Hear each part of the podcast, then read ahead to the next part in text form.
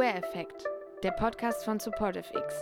Schnittstelle für Awareness, Antidiskriminierung und Gewaltprävention.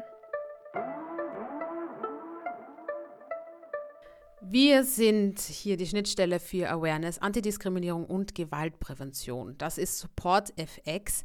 Es ist ein Projekt der Initiative Awareness. Der Fokus der Initiative liegt auf Vernetzungsarbeit von bestehenden Awareness- und Antidiskriminierungsgruppen Bildungs- sowie Interventionsarbeit. Deshalb kommen wir hier zusammen und zwar für ganze fünf Folgen. Wer bin ich? Ich bin Nadine Kobbener. Ich freue mich, euch begrüßen zu dürfen.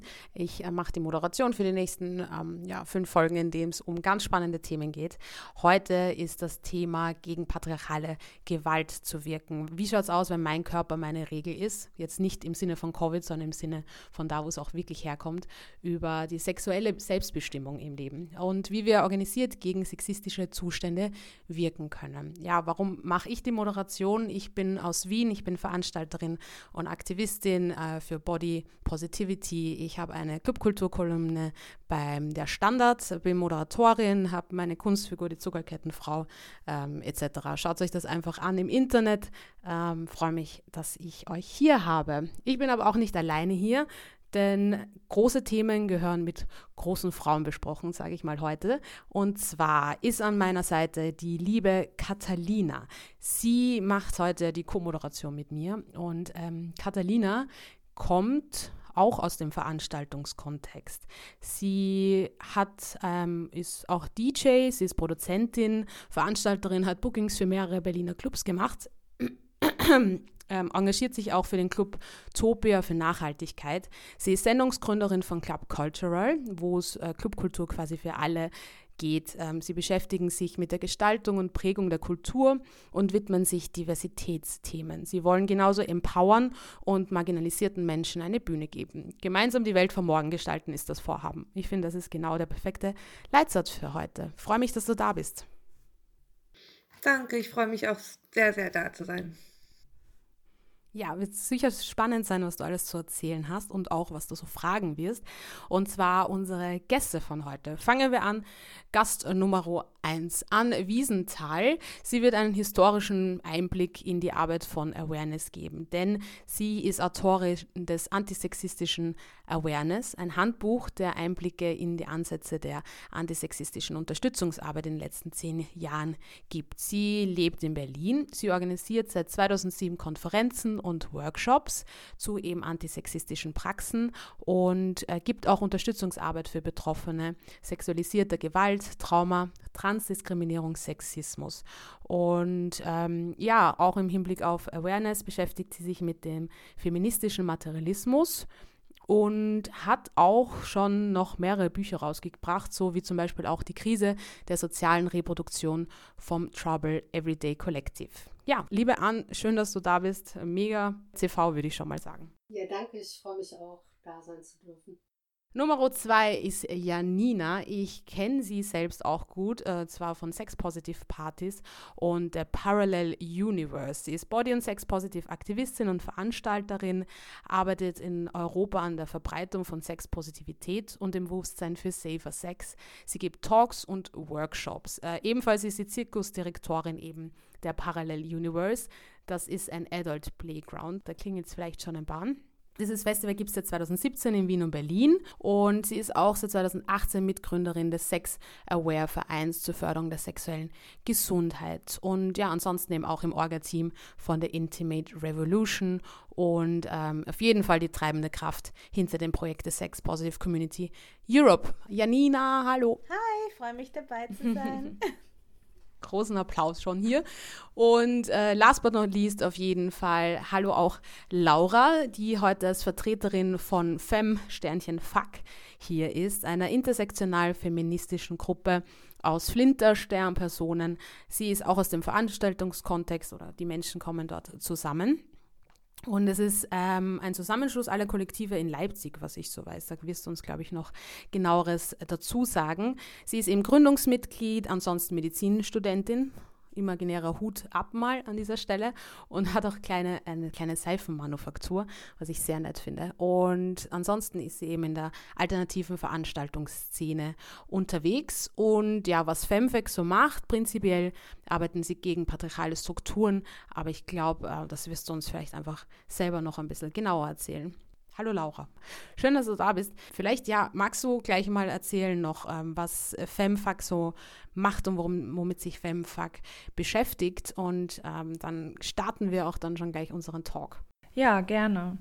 Wir sind ein Zusammenschluss aus Flinter-Personen, die in der alternativen Musik- und Veranstaltungsszene in Leipzig aktiv sind. Ähm, wir sind eine relativ junge Gruppe. Vor einem Jahr haben wir uns gegründet und unser Ziel ist, ähm, gegen ja, den strukturellen Sexismus zu arbeiten, den wir bei unseren Kollektiven, aber auch bei FARC erlebt haben. Ähm, FARC ist ein Zusammenschluss aus subkulturellen Musikkollektiven in Leipzig mit dem Ziel, die Interessen der, ja, der Kulturschaffenden vor der Stadt zu vertreten. Ähm, FemFARC organisiert Flinter-Only-Veranstaltungen, Workshops und Gatherings mit dem Ziel der Vernetzung und natürlich des gegenseitigen Empowerments äh, mit unserem Instagram-Kanal, der von It's a Disaster und Janelle geführt wird, wollen wir auch Aufklärungsarbeit leisten, beispielsweise am Coming Out Day oder am ähm, Internationalen Tag zur Beseitigung von Gewalt gegen Frauen. Ja, es klingt schon einmal genau nach dem, über das wir sprechen wollen, über sicherere Räume. Also immer so die Frage, sicherer Raum, äh, sicherer, gibt es das überhaupt? Ähm, und eben in Bezug auf die Awareness-Arbeit, wie eben dann so ein Raum vielleicht sicherer gemacht werden kann. Da wäre es ganz gut, äh, mal zu Ann Wiesenthal äh, zu blicken und ähm, vielleicht so deine Erfahrungen zu erzählen, woher eigentlich Awareness-Arbeit kommt oder woher dieser Aufbau ist. Ähm, was hat das gestartet, dass Menschen anfangen, sich aware zu bezeichnen und versuchen, Awareness weiterzugeben? Ja, ich finde, dass äh, sicherere Räume oder sich, sicherer fühlen äh, da schon ein gutes und wichtiges äh, Stichwort ist von dir. Ähm, also sozusagen auch ein Miteinander zu schaffen in Gruppen, in Kollektiven, in unserem alltäglichen Miteinander, aber auch an den Orten, wo wir sind, äh, also wo wir uns gerne aufhalten mögen und eben auch sicherer aufhalten können, also der Wunsch danach sozusagen, also der Wunsch danach, äh, Diskriminierung abzubauen und äh, Gewalt zu minimieren. Also das ist natürlich eine Utopie, ähm, aber ich denke, dass sozusagen diese Ansätze oder Strukturen, die zum Teil schon geschaffen worden sind, äh, auch die Debatte noch mal mehr äh, nach vorne gebracht hat und dass auch ich finde schon, dass mittlerweile mehr Menschen auch äh, ja, diese Ansätze so ein bisschen auf dem Schirm haben äh, und sich selber vielleicht auch stärker reflektieren und auch äh, reflektierter in den Austausch, ins Miteinander zu gehen. Ja, liebe Ann, woher kommt denn dann der Begriff historisch oder weißt du, wo der Begriff Awareness das erste Mal verwendet wurde? Ja, ich würde sagen, das, was wir hier äh, in Deutschland oder im deutschsprachigen Raum gerade so machen oder unter Awareness äh, verstehen, äh, das ist äh, vor allen Dingen 2007 entstanden. Damals gab es äh, ein größeres Protestcamp äh, gegen den G8-Gipfel in Heiligendamm im Norden von Deutschland. Und bei diesen Protestcamps, da waren so 30.000 Menschen äh, zusammengekommen in diesen Camps. Und wir haben uns damals überlegt, äh, wir wollen so eine Ansprechstruktur ähm, bilden, um eben in dieser Woche, die wir da miteinander verbringen, eine Ansprechbarkeit zu gewährleisten, wenn Sexismus geschieht, wenn sexualisierte Gewalt geschieht. Äh, und von der Idee her kam es so ein bisschen davor, eigentlich äh, in Deutschland gab es einige Jahre davor äh, öfters so antirassistische Grenzcamps, eigentlich so fast jedes Jahr und später No Border Camps. Äh, und da wurde das auch schon länger diskutiert, auch in Reaktion darauf, dass eben sexualisierte Gewalt vorgekommen ist. Also sexualisierte Gewalt und auch Vergewaltigung auf Camps und äh, sich Personen gedacht haben, das äh, kann so nicht weitergehen. Wir müssen da irgendwie was anbieten und Betroffene unterstützen. Also so kam diese Idee auf, äh, Unterstützungsstrukturen oder Ansprechstrukturen zu bilden. Äh, und beim G8 Protestcamp, das war ja eine sehr breite internationale Mobilisierung, da haben wir das dann damals eben nicht Ansprechgruppe genannt, sondern eben auf Englisch Contact and Awareness Group und das erste Mal diesen Awareness-Begriff äh, dafür benutzt und dafür aufgenommen. Also obwohl jetzt international dieser Awareness-Begriff auch in anderen Bewegungen benutzt wird, aber so in dieser Form ähm, haben wir das da eigentlich so zum ersten Mal benutzt. Und äh, für uns gehörte zu Awareness nicht nur eine Ansprechbarkeit äh, herzustellen oder sicherzustellen für Betroffene und sie zu unterstützen, sondern gleichzeitig auch Präventionsarbeit zu machen. Also wir haben im Vorwege vor diesen Camps auch viele Veranstaltungen gemacht, auch auf dem Camp selber Workshops gegeben, sind in die verschiedenen Camp-Bios gegangen, haben da Aufklärungsarbeit gemacht, viele Plakate geklebt, Flyer verteilt. Äh, und für uns gehört eben auch dazu, also wenn irgendwie was passiert und eine Betroffene das will, auch Personen, die diskriminieren oder die Gewalt ausüben, auch wenn die Betroffene das wünscht, zu konfrontieren oder auch mit denen zu sprechen und die aufzuklären und auch da sozusagen in den Kontakt zu gehen. Ähm, also das gehört für uns alles zusammen.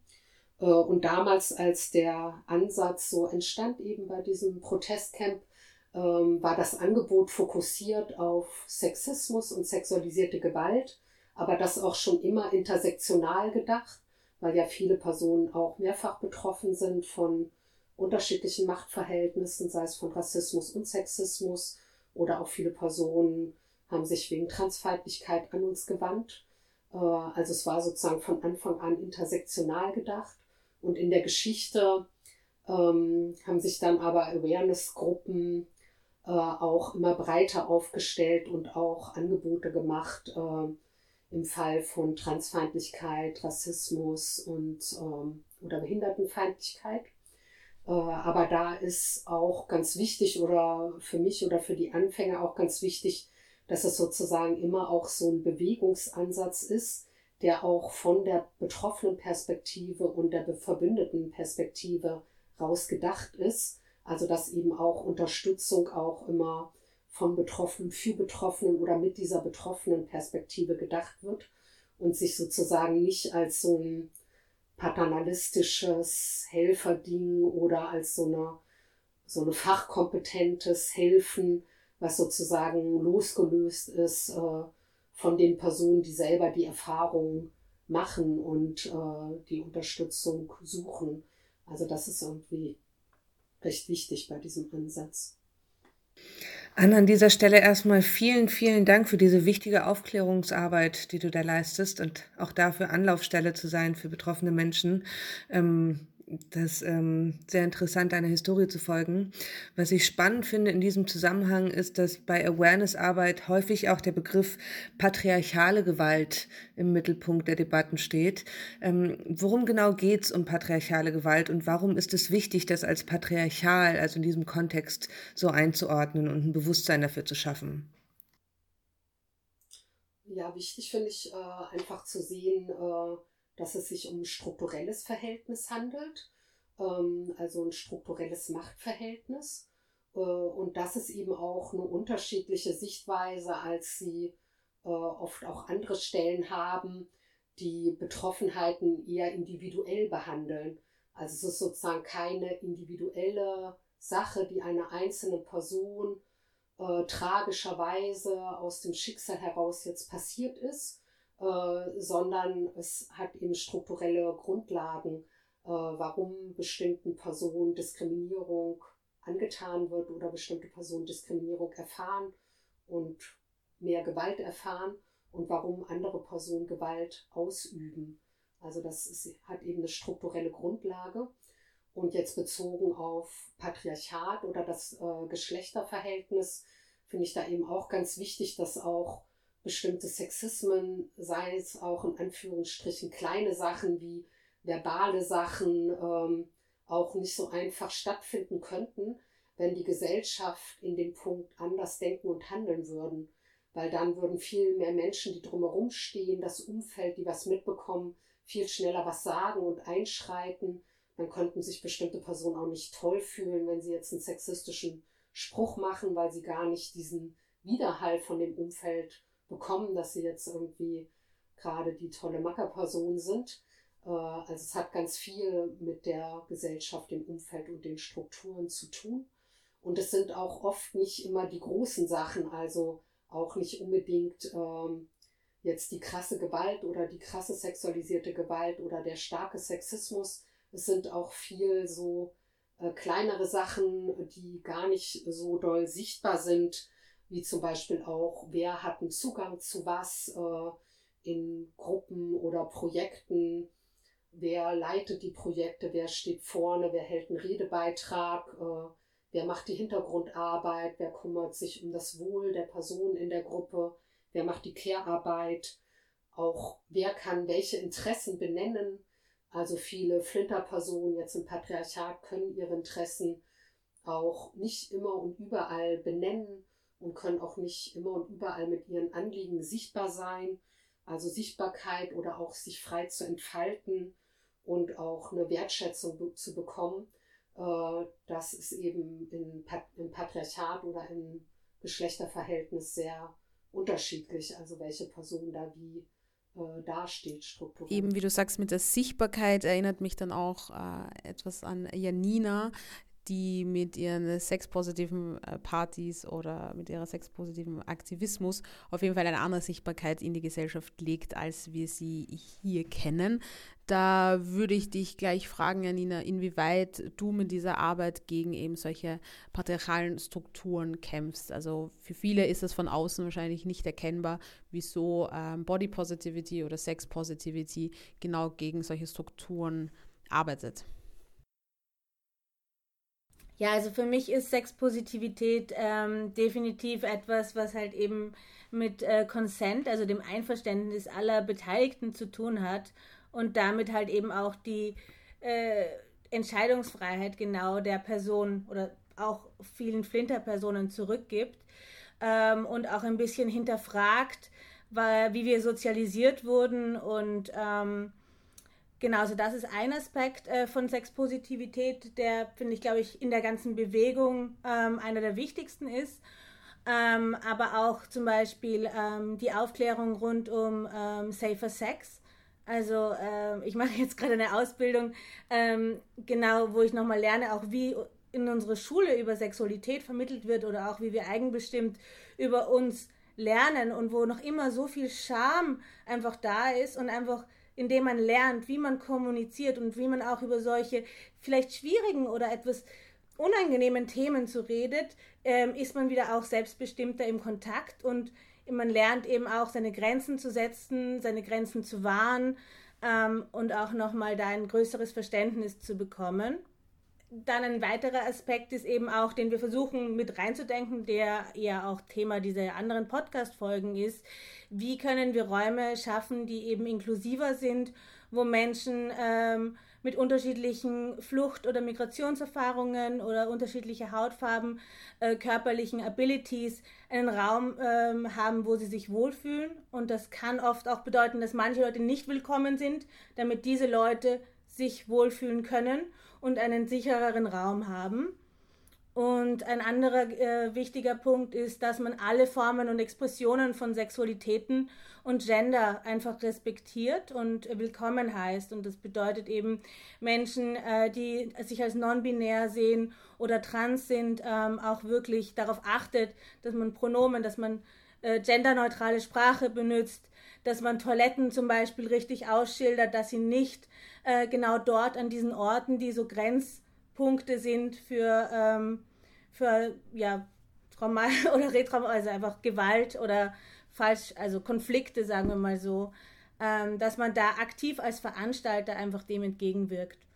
Und es hat tatsächlich gar nicht so viel mit Orgien oder Sex oder irgendwas zu tun, sondern einfach nur ähm, wirklich ein offenes Verständnis und ein Charme und mehr lustbezogenen ähm, ja, Bezug zu haben zu unserem Leben, zu unserem Körper und Ja. Da möchte ich auch erwähnen an der Stelle äh, bei einer bei einer Party, bei der wir auch zusammengearbeitet haben, eben eine Body Positive Party von mir, du vorher eben Workshops auch gegeben hast. dass allein eben diese, ähm, diesen Bezug davor, Menschen auch zu schulen und ihnen quasi Richtlinien zu geben, was äh, Konsens ist und was nicht, ist ja das, dass man dann auch nach außen hin mitträgt eben und ja nicht nur im Partyverhältnis dann anwenden kann, sondern ja dann Personen auch davon im normalen Leben erstmal überhaupt lernen, vielleicht selber, wie sie ein Nein nicht so ähm, oder wie ihnen das eigene Nein, das sie eigentlich vermittelt haben, weggenommen wurde, aber es doch klar Nein ist. Also diese Stärkung, die da erfolgt, durch das, dass man drüber spricht und einen Raum da gibt, können die Menschen dann nach außen tragen und in, im Alltag verwenden. Und das ist ja auch schon sehr wichtig. Also das ist auf jeden Fall alles Bildungsarbeit auch bei diesen Partys. Ähm, ja, bitte Laura. Ja, eine Schwierigkeit ist es ja, Gruppen auszuschließen, um die Freiheit eben einer anderen Personengruppe zu verteidigen. Ähm, ja, das habe ich bei unseren Flinter Uni-Veranstaltungen, bei der alle cis-männlichen Personen ausgeschlossen worden sind, auch persönlich gemerkt durch Fragen in meinem Umfeld. Ähm, zum Beispiel, ja, wie entscheidet ihr denn, wer an der Tür rein darf? Und ähm, da war unsere Antwort beispielsweise, die Person, die sich als Flinter-Person fühlt, darf reinkommen. Ich hätte auch eine Frage in die Runde, weil ich das ähm, einerseits sehr schätzenswert finde, wie hier darüber gesprochen wird, wie wichtig Kommunikation ist und auch ein Kommunikation erlernen und auch einschätzen können, so an welcher Stelle ähm, man ähm, eigentlich strukturelle Ungerechtigkeit begegnet und der auch etwas entgegensetzen möchte. Ich erlebe das sehr häufig im clubkulturellen Kontext äh, vor allem, dass wenn ich auf sexistische Strukturen aufmerksam mache, schnell gesagt wird, nein, wir, wir sind nicht sexistisch, wir haben nichts damit zu tun, dass ähm, ähm, und das von sich weisen, genauso wie, wie ich bin kein Rassist ich habe eine BPOC-Person als Freundin. Wie kann man auch im Hinblick darauf Kommunikation ähm, zu öffnen, sich irgendwie besser begegnen zu können, um gemeinsam auch diesen, ähm, diesen Diskurs auch voranzubringen? Wie kann man äh, vielleicht eine Einladung aussprechen, genau diese Themen auch auf sich zu beziehen und zu sagen, hey, es ist einfach notwendig, ähm, dass ich mich nicht nur in einer privilegierten Position wahrnehme, sondern ähm, auch an mein an meine Verantwortung als Veranstalterin appelliere. Ja, ich finde, das äh, ist voll ein herausforderungsvolles äh, Thema oder ich finde auch mit eines der schwierigsten sozusagen. Also einerseits, äh, wie Mensch Personen erreichen kann, als auch, äh, wie kann das angesprochen werden, äh, so dass Personen auch offen dafür sind und sich nicht irgendwie angegriffen fühlen oder gleich in so Abwehrschleifen reinzugehen. Ähm, und ich finde es da von der Kommunikation äh, eigentlich nicht schlecht. Also wenn es gelingt, sozusagen irgendwie Personen dabei abzuholen, dass wir eigentlich ein ähnliches Anliegen haben. Also nicht irgendwie gleich so mit der Kritik reinzudonnern. Also ich finde, das ist natürlich auch völlig legitim. Also ich finde, es ist immer legitim, auch wütend zu sein und äh, Kritik stark zu äußern. Äh, also fair enough. Ähm, aber ich habe es öfters auch so erlebt, wenn ich im Gespräch mit Personen erstmal irgendwie herstelle, dass wir auch irgendein gemeinsames Ziel haben.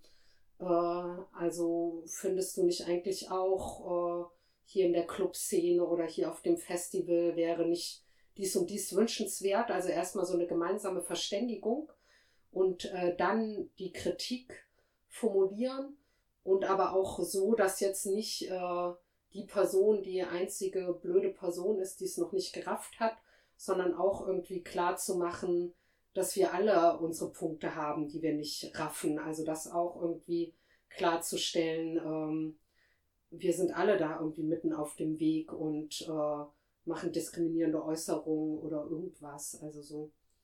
Ähm, ich wollte noch dazu teilen, äh, wir haben in unserer Organisation von einem großen Verein festgestellt, dass ähm, eben auch Aktivismus eine sehr privilegierte Form ist und dementsprechend auch sehr oft ähm, Cis-Männer, die älter sind, die mehr Ressourcen haben, anzieht. und eben auch festgestellt, dass diese Menschen einfach sehr viel Wissen haben und sich sehr gut ausdrücken können. Ähm, und natürlich wir sie auch zumindest in dem Verein teilhaben wollen, aber genau darauf schauen wollen, dass eben auch Flinter-Personen äh, in der Chororga sind und da vielleicht unterstützt werden, also dass man schaut, wie kann man vielleicht die Mittel so aufteilen, dass sie nicht vielleicht jetzt fair auf Personen sind, sondern auf Bedürfnisse. Und ähm, dann auch noch, wir haben einen Timer. Ähm, es gibt eine App, wo man schauen kann, man gibt man die Namen ein und dann kann man zusammenfassen, wie lange haben jetzt Cis-Männer geredet, wie lange haben nicht-binäre Personen äh, Sprechzeit gehabt in diesem Meeting.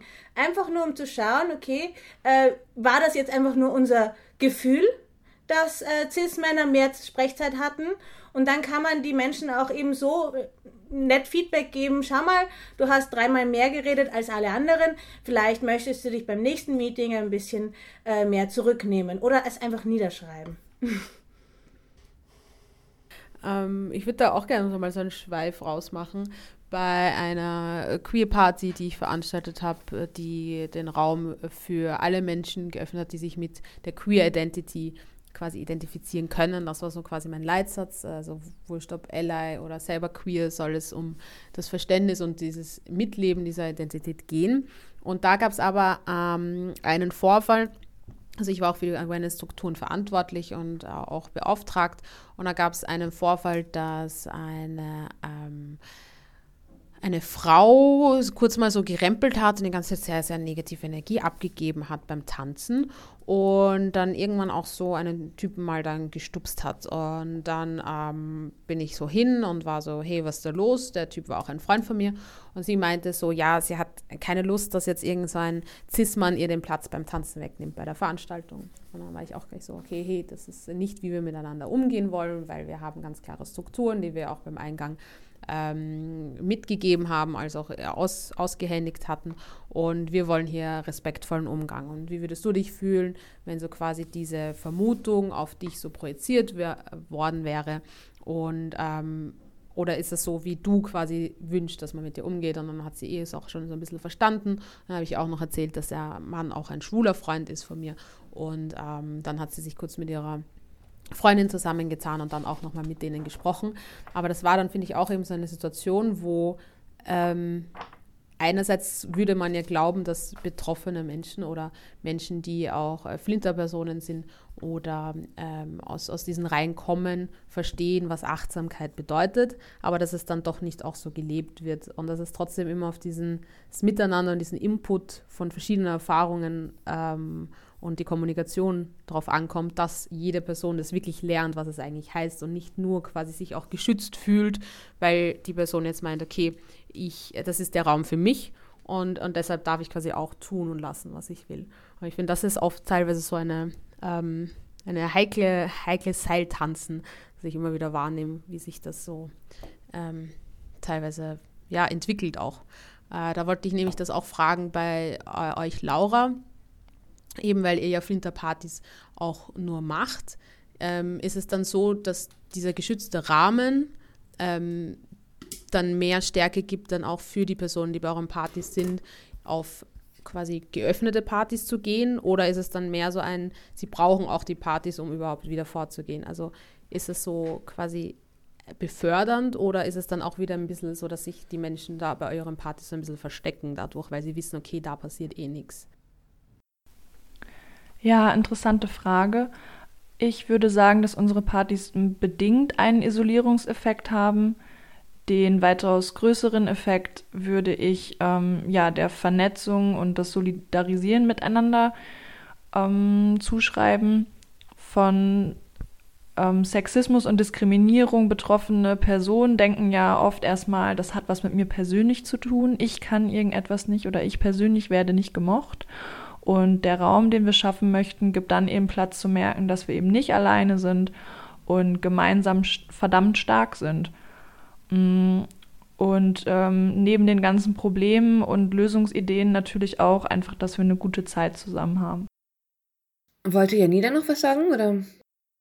Ja, ich wollte nur ganz kurz teilen, dass ich schon das Gefühl habe, dass zumindest in meiner eigenen Geschichte ein kurzer Teil ich mich schon abgeschottet habe äh, weil ich irgendwie zumindest auf sexpositiven Partys das Gefühl habe, ich kann mich anziehen, wie ich will, ich kann wirklich slutty sein und auch meine Sexualität, die da sehr aufrauschend war, einfach ausleben und werde dafür nicht verurteilt und auch nicht ähm, mehr angegriffen von anderen Personen, weil ich eben nichts anhabe.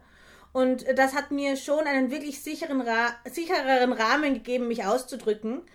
Und als ich dann versucht habe, auch wieder mit diesem Ausdruck in ganz normale Clubs zu gehen, habe ich erstmal schon äh, definitiv einen Backlash gespürt und habe definitiv mehrere Jahre dann vermehrt auf solchen Partys verbracht. Was nicht bedeutet, dass dort keine Übergriffe passieren, aber zumindest werde ich nicht verurteilt für wie ich mich anziehe und aus, äh, aussehe oder höre Kommentare von Türstehern, naja, wenn du so ausschaust, brauchst dich auch nicht wundern. Also das ist das, was man in Wien damals sehr oft gehört hat. Ja, ähm, ich finde, wir haben dann mega spannende Punkte am Wickel. Also sowohl was Stigmatisierung oder stigmatisierende Bilder betrifft. Ähm, Janina, was du gerade angesprochen hast. Aber ich wollte auch noch mal zurückkommen auf das Beispiel von dir, Nadine, äh, was du eben genannt hast, wo eine Frau einen Mann anrempelt, ähm, weil sie denkt, sie will sich beim Tanzen Platz verschaffen und sie den Mann vielleicht äh, für einen weißen Heteromann hält. Äh, ich finde, das sind gerade so Punkte, wo wir sehr genau sein müssen oder sehr genau äh, gucken müssen, äh, weil ich finde, da können auch äh, wirklich äh, Fehler passieren oder falsche Einordnung. Also ich finde, bei Awareness ist es ja immer wichtig zu gucken, ähm, welche gesellschaftlichen Positionierungen haben die beteiligten Personen, wie sind die Diskriminierungsverhältnisse, wie sind die Machtverhältnisse, wie ist der Kontext. Also auch von der Frage, äh, wen unterstütze ich oder wen kritisiere ich. Äh, und gerade bei dem Punkt äh, würde ich das äh, anders sehen als du. Also ich finde, dass äh, Frauen oder weiße CIS-Frauen auch, äh, ich finde es auch total berechtigt, sich auch äh, Raum zu nehmen auf der Tanzfläche und da vielleicht auch mal ein bisschen lauter oder rüpeliger unterwegs zu sein. Also ich sehe das auch eher als so eine Wiederaneignungspraxis oder auch so einen äh, Widerstand leisten gegen was, wo man sich auch immer viel beschränkt hat oder viele Jahre beschränkt hat. Und natürlich kann das dann auch mal zu Unrecht wen treffen. Äh, aber ich würde da trotzdem nicht so mit umgehen, dass ich dann sozusagen die Frau in dem Moment einschränken würde, sondern es eher mit beiden besprechen würde, sozusagen, dass einfach da ja äh, verschiedene Personen verschiedene Hintergründe haben, verschiedene Erfahrungen gemacht haben. Und ähm, genau, also es ist einfach äh, komplex. Äh, und ich finde, dass es bei Awareness da eben auch nicht äh, darum geht oder dass Awareness nicht bedeutet, dass wir immer alle nett sind oder immer alle nett miteinander umgehen. Also gerade auch äh, für Personen, äh, die marginalisiert sind oder die oft Diskriminierung erfahren haben oder beschränkt wurden, äh, geht es ja auch manchmal darum, auch äh, lauter zu sein. Also was jetzt nicht bedeutet, dass es dann nicht wie in dem Fall vielleicht einfach auch mal die falsche Person trifft, sozusagen. Also ich würde sagen, das kommt vor, das ist komplex. Äh, natürlich geht es dann darum zu gucken, dass es dann auch dem schwulen Cis-Mann wieder gut geht oder mit der Situation gut geht. Ähm, genau, also es ist einfach ähm, komplexe Machtverhältnisse, Intersektionalität, nicht so einfach. Wenn wir da jetzt von den Gästen hin auch zu uns blicken und dass wir ja auch Menschen sind, die in solchen Räumen arbeiten, äh, wie geht es ihr denn mit diesen Umständen dann um? Also eben, wenn zum Beispiel du, Janina, schon meintest, was ein Türsteher zu dir gesagt hat, so quasi, wenn du so aussiehst, wundere dich nicht. Ähm, auch vielleicht bei euch, Laura, und vor allem auch ähm, bei dir, Catalina, du hast ja auch Booking in den Clubs gemacht. Wie, was sind so eure Strategien, gegen sexistische Zustände zu wirken? Ähm, was, was gibt ihr da für Tipps auch vielleicht für andere veranstaltende Personen, die damit selber konfrontiert sind? Ich finde, das ist ein super komplexes, schwieriges Thema tatsächlich. Ich habe bislang keine sehr guten Erfahrungen gemacht tatsächlich. Und das war jetzt auch eine Frage, die ich gestellt hätte, ähm, was es da für Positivbeispiele gibt. Ähm, mir ist es nämlich beispielsweise passiert, dass ich gerade in Orten, wo es keine Awareness-Arbeit gibt, dann mich beschwere und dann zu hören bekomme, ach, der Typ meint es doch nicht so, ist eigentlich ein total netter Kerl.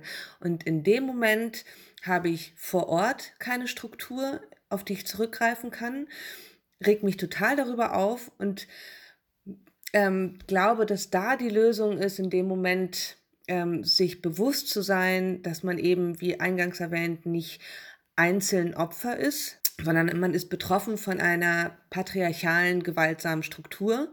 Und gegen die müssen wir uns gemeinsam auflehnen, sodass im Nachhinein die Situation nicht beendet ist in dem Moment, ähm, in dem sie passiert ist, sondern dass wir in solchen Momenten wie jetzt, wir Konzepte entwickeln müssen, um die Verantwortung, an die Verantwortung der Veranstalterinnen zu appellieren. Und das ist meist sehr schwierig. Also ich wurde vor kurzem gefeuert, weil ich genau das gemacht habe im Clubkontext. Ähm, aber ich glaube, wir sind, stehen gerade erst erst am Anfang und es sind einfach genau die Strukturen, über die wir uns austauschen müssen. Und vielleicht haben die anderen ja auch geniale Ideen, von denen ich äh, zerren kann.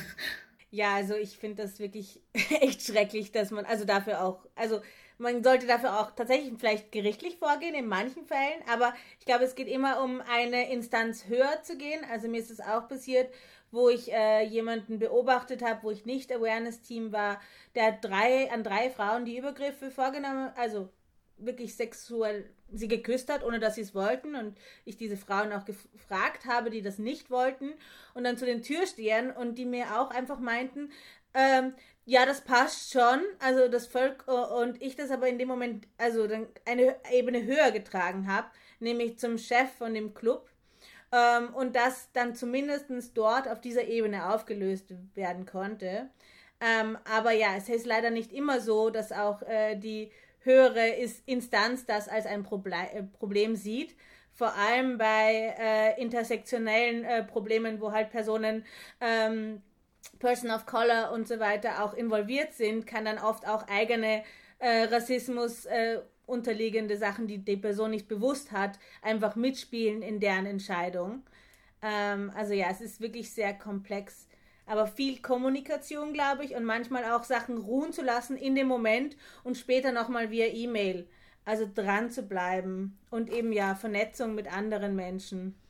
Ich würde da auch äh, dann noch quasi das Wort an Laura richten, aber auch mit dem Input, dass eben, weil jetzt auch gesagt wurde, eben so die äh, Verantwortung von uns VeranstalterInnen so quasi, ähm, Janina auch gemeint hat, es nach oben zu richten. Ähm, zu dem Fall gab es bei mir auch mal in einem Club in Wien, wo ich, aber auch andere Menschen immer wieder bei den Partys einfach was äh, auf, also aufgefallen ist oder etwas war, also wirklich Übergriffe, sexuelle und ob ich jetzt dort veranstaltet habe oder Gast war, und das war irgendwie einfach anstrengend. Und ähm, dann eben auch zu der Bookerleitung und, und ähm, den Geschäftsführenden gegangen bin und die jetzt eben so quasi Awareness als Club äh, initiieren und da jetzt auch so beauftragt haben, da so Konzepte zu erstellen und ähm, das jetzt so mal erproben und eben auch bei einer anderen Partyreihe, eben bei dieser Queer-Party-Reihe, sich auch der Club dann damit beschäftigt hat, die Folder gedruckt hat ähm, und da quasi den Input, den ich geliefert habe, übernommen hat. Und ich finde, das ist der richtige Weg, weil ja eben, wenn es nur bei den Veranstaltenden liegt,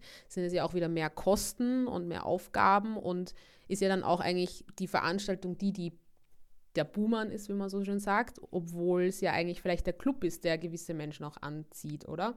Und da frage ich mich, wie das dann funktioniert, zum Beispiel bei euch bei FEMFAC, wenn ihr euch mit Partys wo reinsetzt, ähm, wie viel da auch die Clubinstanz euch da unterstützt oder dann auch quasi ja Menschen ähm, brief, die in dem Club arbeiten. Weil das war zum Beispiel schon bei unserer Party das so, dass es auch einen Workshop gab für das Barpersonal und das Security-Personal, wo auch eine, eine Trans-Security-Person aus ihren Erfahrungen gesprochen hat und hier wirklich geschult hat, sodass das quasi bei dieser queeren Party nicht passiert. Und das wünsche ich mir halt eigentlich vor allen ähm, Kultureinrichtungen, ob Clubs oder eine Galerie das jetzt ist. Bei Femfax sind ja auch viele DJs dabei, die regelmäßig mit genau solchen Problemen konfrontiert sind. natürlich auch ähm, Gästinnen, beziehungsweise wir alle kennen Übergriffe, ja, persönlich. Unsere Forderung ist, dass keine Party mehr ohne Awareness-Konzept stattfindet und keine DJ mehr ohne Awareness-Konzept spielen muss. Dazu gehört dann auch, dass ähm, ja im schlimmsten Fall mal ein Gig abgesagt werden muss. Ähm, ja, wir möchten, dass nicht nur das Line-up fairer gestaltet wird, sondern eben auch, dass Flinter-Personen in der Organisation mit Entscheidungsgewalt sitzen. Diversere Teams, diverseres Line-up. Um solche Situationen auf Partys zu besprechen, ähm, ist natürlich neben den FemFA Gatherings auch das Awareness gut geeignet. Ähm, hier auch ein kleiner Recherchetipp. Das ähm, Awareness ist ähm, ein Zusammenschluss aus Einzelpersonen, ähm, aus äh, Basel, Bern und Zürich entstanden. Und jetzt gibt es eben auch viele Ortsgruppen. Auch in Leipzig gibt es eine. Es geht vor allem um Austausch, Vernetzung untereinander und um auch die gemeinsame Fortbildung. Ähm, es sind Gruppen aus fast allen Leipziger Clubs dabei und auch aus vielen anderen kollektiven und aktivistischen Gruppen. Laura, ich habe direkt dazu noch mal eine Frage. Und zwar finde ich das super spannend sinnvoll und nachhaltig, was ihr da für Forderungen stellt, dass ihr beispielsweise nicht spielt, da wo, wo es keine Awareness-Arbeit gibt. Ich kenne das jetzt aus meiner Erfahrung als DJ, dass, ähm, also vor allem wenn ich in Berlin, nicht in Berlin spiele, sondern außerhalb von Berlin, ähm, Awareness-Arbeit schon sehr dünn gesät ist. Und wenn ich dann auch noch nicht in Deutschland, sondern weiter hinaus blicke, dann ist es also ein absoluter ähm, eine absolute Ausnahme, wenn da Awareness-Konzepte stattfinden. Ich habe in diesem Jahr tatsächlich auch aus so einer ähnlichen Logik heraus und auch aus Solidarität gegenüber von, ähm, ähm von DJs, die die sexualisierte Übergriffe erfahren haben und wo es keine Aufarbeitung gab, ähm, auf Gigs verzichtet. Mit dem Ergebnis, dass ich einerseits bei den Veranstaltern, die dann eben keine Sensibilität dafür hatten, als schwierig galt, ähm, Gewinneinbußen hatte und ähm, so, so ein Ruf von, ach, die ist ja kompliziert. Ähm, wie kann man sich davor schützen? Denn ich bin davon überzeugt, dass es das tatsächlich braucht. Aber für mich fühlt sich das in der, auf einer persönlichen Ebene manchmal super anstrengend und nicht unbedingt nachhaltig an. Auch wenn ich davon überzeugt bin, dass es so sein muss. Wie geht ihr damit um, Laura? Ja, danke, dass du das ansprichst. Das sind natürlich massive Probleme, die ähm, viele DJs haben, die sich gegen Sexismus ein, ähm, einsetzen. Und auch bei FemFAG wird natürlich darüber berichtet. Ein Artikel, der sich wirklich lohnt zu lesen, ist von Lea Schröder im Groove Magazine. Das Patriarchat hat Gästeliste. Ein Gespräch mit Judith van Waterkant, die eben auch von Diskriminierung erzählt auch und vor allem aufgrund ihres Kampfes gegen den Sexismus in der in der Techno-Szene. Ja, ein grandioser Artikel, den man sich wirklich durchlesen sollte. Und das ist auch eine gute Freundin von mir. Und ähm, deswegen habe ich auch genau diese strukturellen Herausforderungen angesprochen. Gar nicht, um den Menschen da draußen, die sich das gerade anhören, den Wind aus den Segeln zu nehmen, sondern vielleicht einfach, um den Fokus darauf zu legen, dass wir das nicht alleine bestreiten können, sondern wir ein größeres Wir brauchen, das ähm, wir gemeinsam gestalten. Ja, ansonsten haben wir diesen Sommer beispielsweise eine Telegram-Gruppe genutzt, die Menschen vereint hat, die eben in Awareness-Gruppen aktiv sind und haben bei fehlender Awareness-Struktur vor Ort, zum Beispiel bei Open Airs oder Festivals, eine größere Gruppe zusammengestellt und sind teilweise auch dort zusammen dann angereist, um mehr Awareness für die DJs und auch natürlich für die Besuchenden vor Ort zu schaffen. Das war bei einigen illegalen Raves und auch kleineren Festivals diesen Jetzt Sommer dem, der Fall. Was du eben angesprochen hast, so mit den Veranstalterinnen oder auch den Securities, also gehen die auf was ein, auf diese Anliegen, äh, mit der ihr als Awareness-Person an sie rantretet oder mit denen vielleicht auch Gästinnen an sie herantreten. Ich finde, das ist ja auch immer so eine Grundsatzfrage, auch was auch grundlegend ist für die Awareness-Arbeit, nämlich äh, Parteilichkeit und Definitionsmacht. Also das äh, ist ja einfach eine Grundlage, dass äh, Personen parteilich zur Seite gestanden wird und auch eben die Definitionsmacht anerkannt wird. Also das sozusagen, was sie sagen, also hier hat mich eine Person belästigt oder war grenzüberschreitend, dass das sozusagen auch äh, äh, anerkannt wird. Äh, und darum geht es zum einen halt eben auch das weiter äh, zu verbreitern oder also dieses Anliegen oder diese Sichtweise auch anderen näher zu bringen, auch eben gerade im Club durch Awareness. Wenn wir über die Vernetzung sprechen, dann ist die auch so gesehen wichtig, um sich auch den Club oder Kulturräume äh, anzunehmen. Also wenn man sich damit beschäftigt, wem ein Club gehört oder wer einen Club besitzt oder dort veranstaltet, dann ist das äh, recht eine ähm, eintönige Geschichte, würde ich jetzt mal sagen. Und wichtig wäre es ja, sich eben mit solchen Awareness-Strukturen und äh, mit auch feministischen Themen sich auch solche Räume zu nehmen. Ähm, wie schaffen wir das, solchen Herausforderungen ähm, ja, gerecht zu werden, dass wir uns da eben auch nicht nur verdrängen lassen oder äh, kündigen lassen oder dann immer in die äh, Diskurs gehen müssen, weil man für feministische Themen auch einsteht.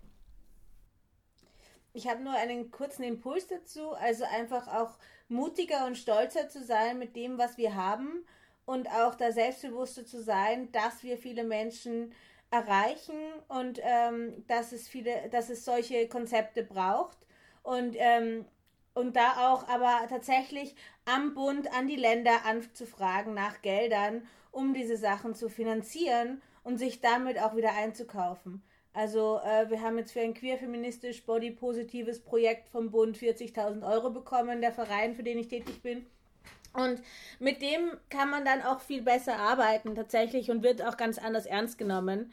Und ähm, genau, also da noch mehr ähm, ans Öffentliche zu gehen, die öffentlichen Gelder für Kulturschaffende auch wirklich äh, mitzubedienen, Flinterpersonen. Ähm, genau, auch damit dann auch wieder das in die Community reinzugeben. Ja, ähm, ich kann aus eigener Erfahrung sagen, manchmal kann man gewisse Dinge nicht vermeiden. Ähm, und manchmal ist es einfach in unserer jetzigen Zeit die Konsequenz, dass Dinge passieren, dass man nicht unbedingt ähm, in offene Arme rennt, wenn man Dinge kritisiert und dass man ähm, ja in manchen Fällen gefeuert wird oder halt eben negative Erfahrungen damit macht. Ähm, was ich aber jetzt aus dieser Zeit mitgenommen und gelernt habe, ist, dass meine Ideale einen unfassbar hohen Wert haben und dass ich daran glaube, dass ich mich für etwas einsetze, ähm, was wichtig ist, weil das genau die Welt ist, in der ich leben möchte. Und wenn sich an einer Stelle Türen schließen, so pathetisch und kitschig das auch sein mag, äh, so sicher kann ich mir sein, dass es auch an anderer Stelle Türen geöffnet werden.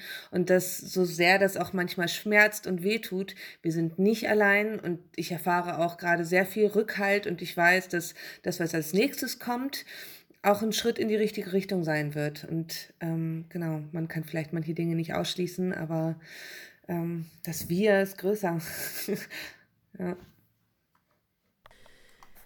Ja, dann würde ich zu dem noch anschließen, Katharina, was du gemeint hast, auch eben, man kann gewisse Dinge nicht vermeiden. Ähm, aber es geht eben um den Umgang damit. Und so haben wir jetzt auch noch gar nicht so viel über das Thema Gewalt gesprochen, ist aber auch noch nicht so ein schönes Thema, ähm, dass eben auch Gewalt nicht auszuschließen ist. Gewalt aber auch auf Gewalt aber auch auf verschiedenen Ebenen passiert. Also ähm, muss ja nicht nur körperlich bezogene Gewalt sein. Ähm, da wollte ich noch fragen, wie eure Umgangsformen im Bezug auf Gewalt sind. Also wir versuchen sie natürlich im Vorhinein schon auszuschließen durch die Kommunikation, ähm, durch das Briefing von tischstehenden Personen, durch Awareness-Beauftragte bei einer Veranstaltung. Aber passiert es dann trotzdem, dass bei so einer Party auch Gewalt mal ähm, ja, passiert und euch passiert ist? Oder können wir da gut sagen, ähm, Gewalt passiert nicht in einem Raum, wo äh, Awareness da ist und ähm, gut umgesetzt wurde.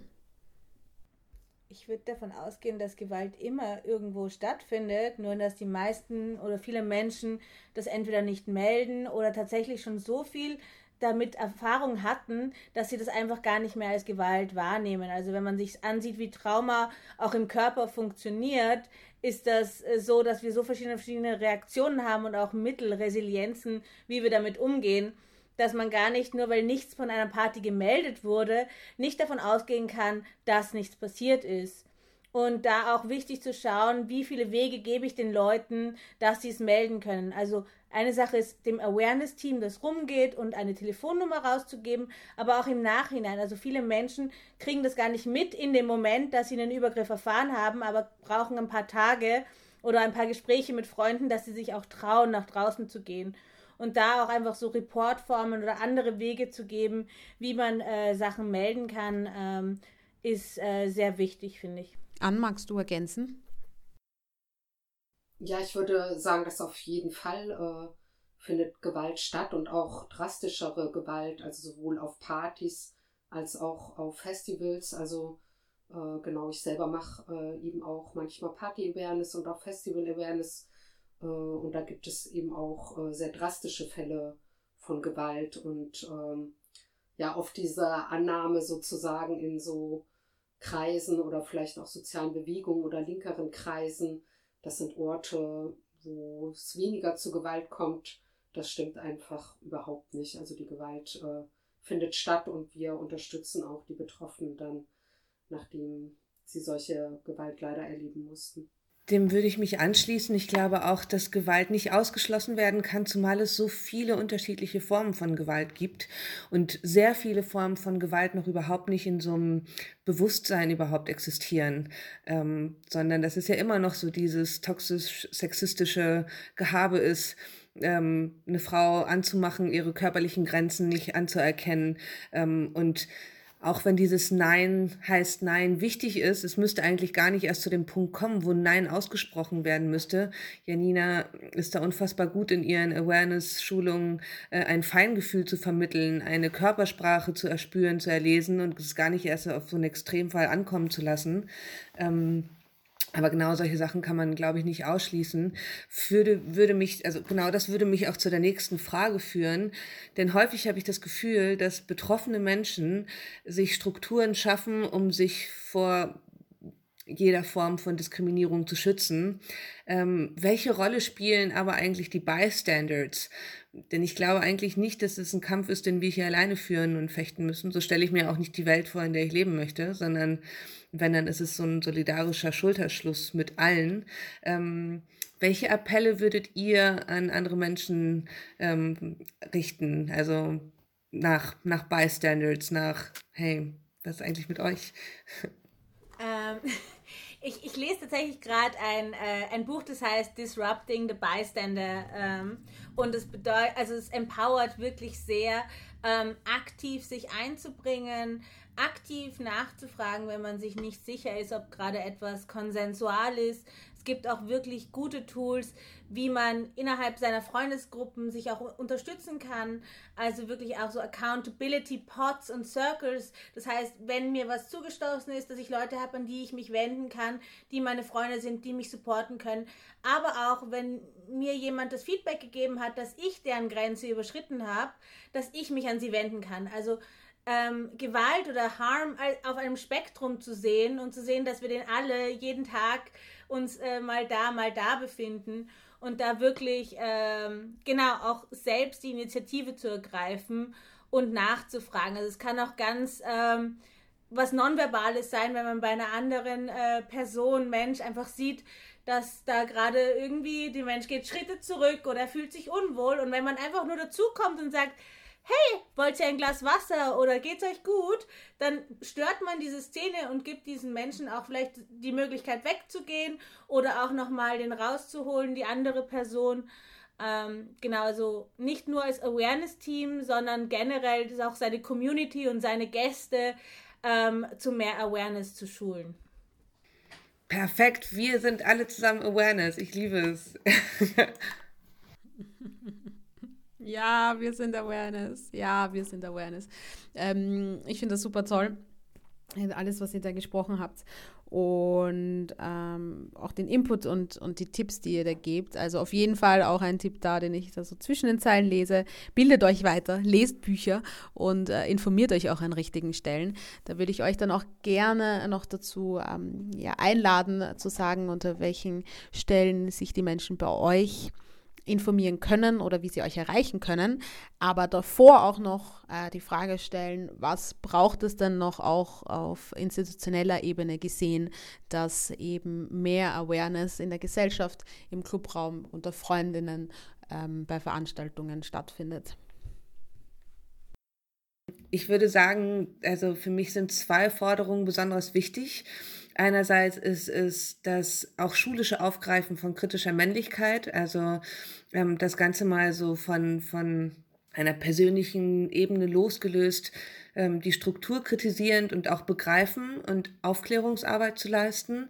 Ähm, und auch im, also ich glaube, es braucht viel mehr staatliche, unabhängige Institutionen, wo Menschen auch hingehen können, wenn sie merken, okay, krass, hier ertappe ich mich selbst vielleicht dabei, sexistisch zu handeln, rassistisch zu handeln, übergriffig zu sein. Das ist eine Einlaufstelle, damit diese Auseinandersetzungen auch nicht immer auf dieser persönlichen Ebene stattfinden müssen. Das wäre die eine Forderung, die ich stellen würde. Und die zweite Forderung, die ich stellen würde, ist, dass ich auch glaube, dass es unabhängige Anlaufstellen geben müsste für vor allem Flinter-Personen, die, um nochmal an das Beispiel anzuknüpfen, was du vorhin genannt hast, Laura, wenn man das Gefühl hat, es ist jetzt politisch wichtig, ein, ein Statement zu setzen und zu sagen, ich spiele hier nicht oder ich mache etwas nicht oder ich äußere mich zu einem bestimmten Sachverhalt kritisch, ähm, und entweder die Konsequenzen fürchtet, dass man einen Shitstorm zu erwarten hat mit meist sehr unreflektierten, gewaltvollen Kommentaren oder eben ähm, Einnahmeeinbußen hat und so weiter, dass man damit auch nicht allein auf sich, also auf sich allein gestellt ist, sondern Institutionen hat, geförderte, finanzierte Institutionen, die das abnehmen. Weil so wichtig es ist, sich zusammenzuschließen und Kollektive zu bilden, Banden zu bilden, so sehr muss man auch verstehen, dass dass das Auffangen von solchen emotionalen und herausfordernden Zuständen auch einfach sehr viel Arbeit kostet und Care-Arbeit muss bezahlt werden und Care-Arbeit muss auch ausgelagert werden. Ja, waving hands, here words. Drop the words. ja, ich finde auch, dass ähm, Unterstützungsangebote, ähm, Hilfsangebote ähm, seitens der Stadt, auch seitens der Veranstaltenden ähm, ausgebaut werden muss ähm, ähm, genau, also es sollte eben nicht mehr optional sein, auch, ähm, auch nach einer Party noch ansprechbar zu sein, danach ähm, auch Hilfsangebote weiter zu vermitteln ähm, und dann eben Hilfsangebote auch zu haben, die ähm, genug Kapazität haben. Also ähm, auch hier in Leipzig ist es immer wieder so, dass die Hilfsangebote überbeansprucht werden, kapazitär nicht hinterherkommen und es darf eigentlich nicht sein. Also es darf nicht sein. Ähm, ich glaube, ein wichtiger Punkt ist ähm, eben auch untereinander Wissen und Ressourcen und Trainings äh, zu organisieren und sich weiterzubilden und da einfach zu schauen, dass man wirklich eine breite Gruppe aufstellt, damit man eben diese verschiedenen Bereiche oder wo man vielleicht eben nicht genau, also Blindspots, ohne das Wort jetzt zu verwenden soll, aber ähm, irgendwie nicht, wenn man vielleicht manche Gruppen sehen, manche andere Sachen nicht und indem man das äh, Team wirklich diverser aufstellt oder beziehungsweise eben so ähm, Bündel schafft, ähm, die sich dann eben austauschen, ähm, genau, kann man, glaube ich, auch nochmal viel erreichen und äh, weiterbringen. Ja, ich kann dem allen beipflichten, also gerade dieses äh, sich gegenseitig stärken, sich nichts gefallen lassen, was selber organisieren und das eben auch nicht äh, nur alleine oder individuell, sondern eben in Gruppen, in Kollektiven und da drin aber auch eben Strukturen schaffen. Und ich finde, das macht Awareness ja auch gerade, also dass es immer breiter Awareness-Strukturen schafft, die dann auch äh, bleiben, auch wenn eine Gruppe sich mal auflöst sozusagen, die sich äh, weitertragen. Äh, und ich finde aber auch, äh, recht wichtig. Also ich finde, dass Awareness sich gerade äh, relativ verbreitert, äh, was einerseits total super ist, was ich finde, was Awareness aber auch ein paar Punkte bringt, wo auch drauf aufzupassen ist, ähm, weil diese Strukturen fordern. Äh, da gibt es einfach auch sehr unterschiedliche Strukturen. Also ich finde es sehr super ja auch, dass es äh, bundesweit zum Beispiel Frauenfachberatungsstellen gibt, die ja auch aus der Frauenbewegung heraus entstanden sind und die auch Betroffene sehr, sehr gut unterstützen. Äh, aber diese Stellen haben auch wieder ihre Vor- und Nachteile oder der Awareness-Ansatz sozusagen bietet da auch nochmal was anderes.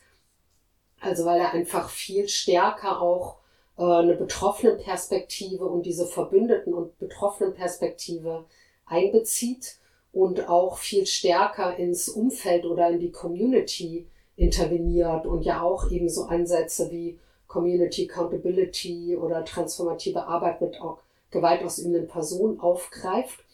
Äh, und ich sehe da auch ein bisschen so eine äh, Gefahr oder ich finde, dass es äh, manchmal auch hier und da so aufploppt, so in Richtung Professionalisierung, was finde ich aber auch dann wieder in eine Richtung geht von so einer Professionalisierung im Sinne von Fachberatungsstellen. Und die haben ihr Gutes, aber die haben auch ihre Nachteile. Also ich finde, da müssen wir für die Zukunft äh, genau hingucken, welche Strukturen wir wo wie schaffen, damit sie uns äh, weiter nutzen und uns eben nicht äh, doch wieder individualisieren oder doch wieder mit Stigmata belegen. Ja, das finde ich ähm, sehr interessant ähm, an, was du sagst. Und ähm, ja, fällt mir jetzt eben auch auf, sehr, sehr wichtig ist, eben dann diese ähm, Betroffenen nicht wegzuschicken oder an ein ähm, separates Amt zu schicken und dann zu denken, das Problem ist erledigt, sondern das eben ähm, genau, also in der, in der Gruppe selbst eben auch anzugehen und zu reflektieren. Sehr guter Punkt. Dem stimme ich total zu, wobei man auch wirklich auf sich selbst und auf seine eigenen Kapazitäten aufpassen muss und auch die Ressourcen schauen muss, wie viel kann man äh, dem geben. Also ich habe das äh, ich bin in mehreren betroffenen Gruppen, wo wir unterstützen. Und wenn man dann aber nicht die Kapazitäten hat, dann kann das tatsächlich auch zu mehr ähm, Problemen führen. Also da auch wirklich zu schauen, wie viel kann ich gerade geben und auch wirklich selber sich was Gutes zu tun. Also entweder mit einem schönen Bad oder einer Massage sich danach zu gönnen, aber auch generell, wenn man unterstützt oder wenn man Awareness-Arbeit macht, ähm, da auch wirklich zu schauen, dass man sich auch wieder auflädt, weil es kostet einfach wahnsinnig viel Kraft und kann auch zu so einem Art von Burnout. Also es gibt einen Begriff, der heißt Secondary Trauma, wo man einfach, wenn man so viele Geschichten von anderen Betroffenen hört, das selber ähm, irgendwann auch spürt. Und da muss man wirklich aufpassen, wie viel Kapazität habe ich oder mein Team heute oder in dem Monat. Ja. Ich finde es ein äh, super schönes, achtsames äh, Endword hier von dir, Janina. Passt auf eure Kapazitäten auf und eure Ressourcen. Das ist wirklich nicht zu unterschätzen. Ähm, aber ihr könnt euch gerne mal da reinfühlen. Also eben, auch wenn ihr keine Awareness-Arbeit macht, auch wenn ihr euch noch in den Strukturen unsicher seid, ihr könnt ja mal eine Person im Team haben, die mal nüchtern bleibt bei eurer Party und einfach mal schaut und die Augen offen hält. Man kann ja mal mit kleinen Schritten anfangen und sich äh, dann Richtung Superpower, Superwoman-Arbeit nach oben hinbewegen. Äh, vielen Dank euch für eure Expertisen und äh, Sichtweisen und den vielen Input. Damit euch die Leute noch folgen können, würde ich euch noch gerne dazu einladen zu sagen, wo sie das dann vielleicht am besten tun können. Ich fange äh, gleich auch noch bei dir an, Janina. Am besten auf Facebook oder Instagram unter Janina Vivian. Dann super, gehen wir weiter zu dir, Laura. Auf äh, Instagram femfuck oder auf der Website fuck. What the fuck? Fuck geschrieben mit Vogel-V hier an dieser Stelle zu sagen. Und A und K.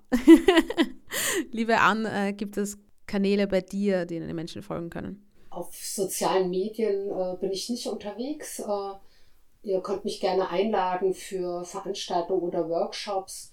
Also das dann über den Unrast Verlag, äh, wo mein Buch äh, antisexistische Awareness verlegt ist. Liebe Catalina, auch bei dir gibt es sicher einiges ähm, herauszufinden. Wo? Gerne, gerne. Ich freue mich auf eure Zuschriften, Fragen, Anregungen.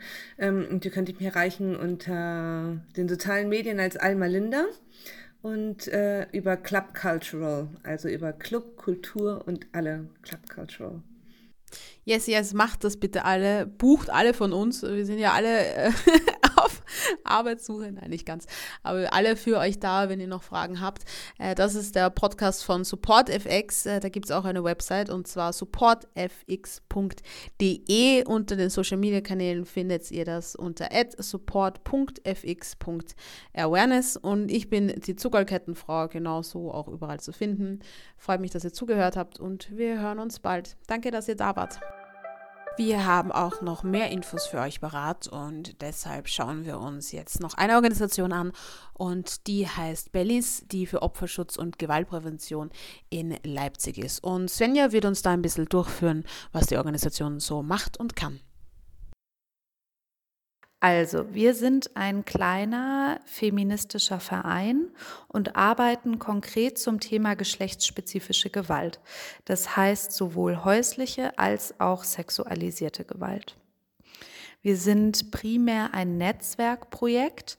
Das heißt, es geht uns darum, bestehende Strukturen zu stärken ähm, und vorhandene Versorgungslücken im Unterstützungsnetz für Betroffene von geschlechtsspezifischer Gewalt möglichst zu schließen bzw. daran zu arbeiten, dass die bestehenden Lücken kleiner werden. Genau. Ähm, die Entstehungsgeschichte im Hintergrund ist so ein bisschen, dass es das Projekt zur medizinischen Soforthilfe und vertraulichen Spurensicherung schon in Frankfurt und anderen ähm, Bundesländern und Städten in der Republik gibt, so dass wir das Rad hier auf keinen Fall neu erfinden, sondern von erfahrenen, kompetenten, starken und feministischen KollegInnen lernen und ähm, Bestehendes übernehmen und versuchen, hier in Leipzig und in den Landkreisen und perspektivisch hoffentlich im ganzen Bundesland Sachsen aufzubauen und zu übernehmen. Außerdem machen wir Beratung, bieten wir Beratung an für Betroffene, speziell von sexualisierter Gewalt, traumasensible Beratung ähm, mit, nach parteilichem Ansatz. Das heißt, wir stellen die Erfahrungen, die Betroffene machen, nicht in Frage.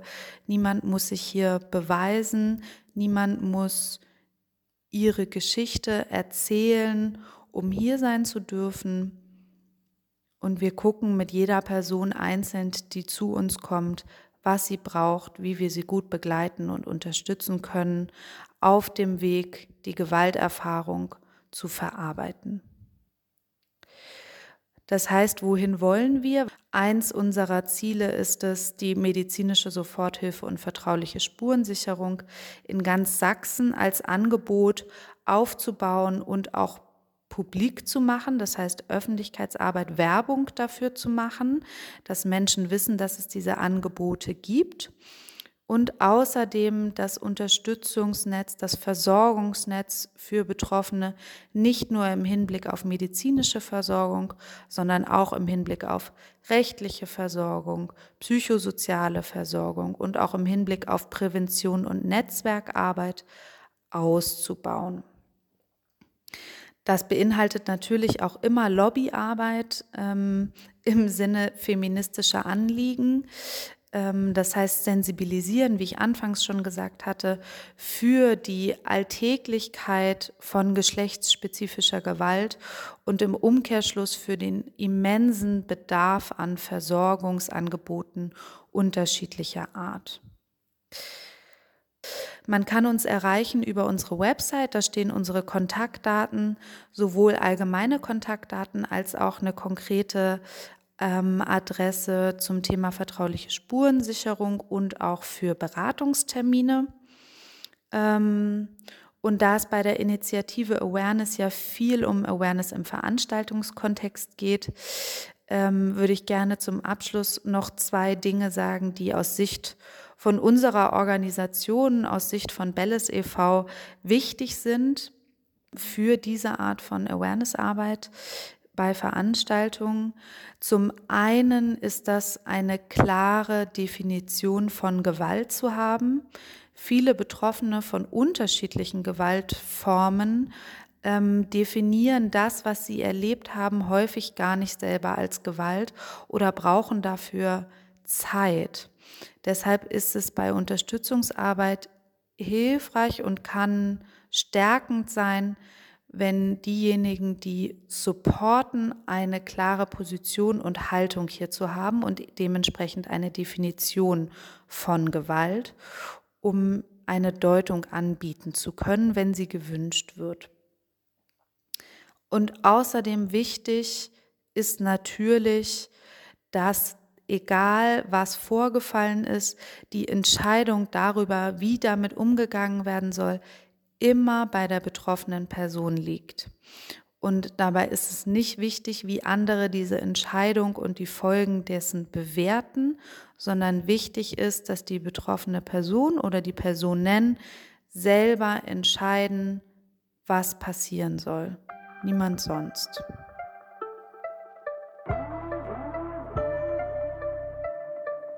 Ein Projekt gefördert von Demokratie Leben, der Stadt Leipzig und der Heidehof Stiftung.